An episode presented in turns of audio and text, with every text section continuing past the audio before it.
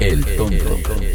¿Cómo sería un ser que tiene un cuerpo, pero que va por el mundo viviendo, existiendo vida tras vida? Y cada vida es como si fuera la primera vez que viviera. Este ser en una mano lleva una flor, y esa flor es su tesoro. Es una persona que no está pegada a las cosas. Es libre y sus pertenencias más importantes son sus recuerdos y sus ideas. Siempre camina hacia adelante, nunca ve hacia atrás. En otras palabras, no hay pasado para esa persona. Cada paso que da es como si fuera el primer paso. Es el paso que nace en el presente, en ese instante. Y el siguiente paso puede ser hacia la orilla de un precipicio.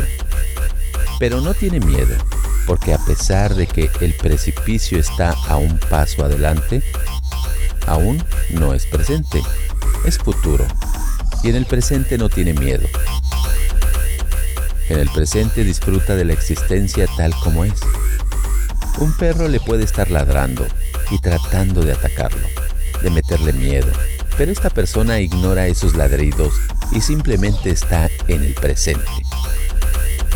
Uno puede decir, ¿por qué esta persona está a punto de caer al precipicio? ¿Será porque es inconsciente o porque no se da cuenta?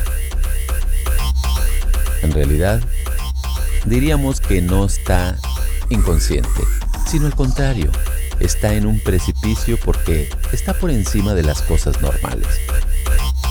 ¿Y qué es el perro que le ladra?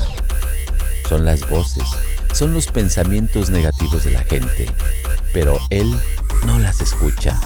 Esta persona no escucha, no hace caso a esos ladridos. En la vida cotidiana, una persona hace caso a los ladridos, a los malos consejos de familiares, de amigos, a las críticas de la sociedad, al qué dirán. Y esto representaría el perro. En la vida cotidiana, las pertenencias no se pueden cargar, las cosas, los refrigeradores, los automóviles son objetos grandes y la gente dice, no puedo dejar nada de esto porque me costó mucho trabajo obtenerlo. Pero esta persona sabe que lo más valioso no son los objetos, sino las experiencias.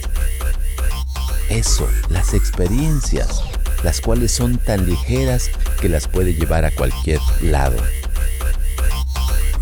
En realidad todo mundo está a punto de caer a un precipicio. La única diferencia es, por ejemplo, que la persona de cierta edad tiene miedo a ese precipicio que le llama la muerte o la enfermedad o la pobreza y se resiste a caer. Se resiste tanto que se olvida del presente y el futuro se convierte en el presente y no disfruta este momento, no vive. Las cosas más valiosas son las que creamos hoy y cargamos mañana. Nos podrán quitar el automóvil, la casa, el dinero, pero nadie te puede quitar un momento feliz. Nadie te puede robar una ilusión que lograste. Nadie puede quitarle a nadie la experiencia de una nueva comprensión o una nueva realización.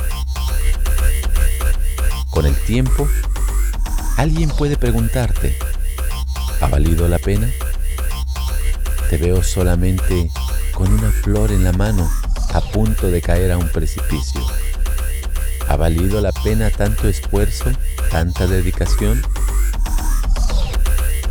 Uno puede contestar haciendo una pausa para recordar un momento agradable.